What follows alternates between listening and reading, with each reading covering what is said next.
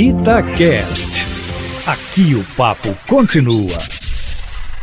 Tanto no Congresso como no Supremo Tribunal Federal, o clima será de extrema tensão nessa semana, com o início da instalação da CPI da Covid-19, mandada instalar pelo ministro Alberto Barroso e com uma reação destemperada do presidente da República, que investiu até contra a falta de autoridade moral do ministro, logo rebatida pelo próprio Supremo Tribunal Federal, de forma que, num clima desses, o ouvinte há de imaginar como está o clima tanto numa casa como na outra, até porque não resta outra alternativa ao presidente do Senado, o mineiro Rodrigo Pacheco, senão cumprir as ordens do ministro Barroso. Mas chama a atenção também, Aline, é que em 2007, quando deputado federal, o atual presidente da República defendeu uma posição idêntica do Supremo Tribunal Federal, que determinou naquela época a abertura de uma CPI para investigar o que se chamou é, então de apagão aéreo. Quer dizer, o pau que dá em Chico dá também em Francisco, só que em Francisco dói mais, né? De forma que a reação do presidente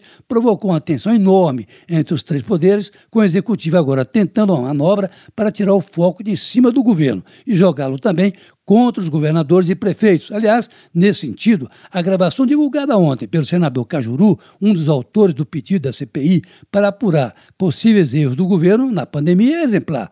O governo quer que o Senado apure possíveis erros também dos prefeitos e governadores, além de sugerir ao senador Cajuru que peça também o impeachment de alguns ministros do Supremo. Ou seja, Aline Eustáquio, o destempero do presidente da República botou fogo no paieiro, como gosta de dizer o ex-presidente Fernando Henrique Cardoso, diante de uma crise dessas. O senador Eduardo Girão, do Podemos do Ceará, foi encarregado pelo presidente da República de coletar assinaturas para estender a investigação aos governadores e prefeitos. Segundo Girão, faltavam ontem só nove assinaturas para completar o mínimo necessário para a instalação dessa nova CPI, digamos, com uma abrangência maior. O problema é que a ordem do ministro Barroso é que precisa haver um fato determinado, o que é chamado de escopo pela linguagem parlamentar, de forma que o senador Girão terá de abrir esse escopo para a nova CPI, que será lida amanhã por Rodrigo Pacheco, enquanto o Supremo, a pedido do próprio Barroso, julgará no pleno do tribunal a sua decisão.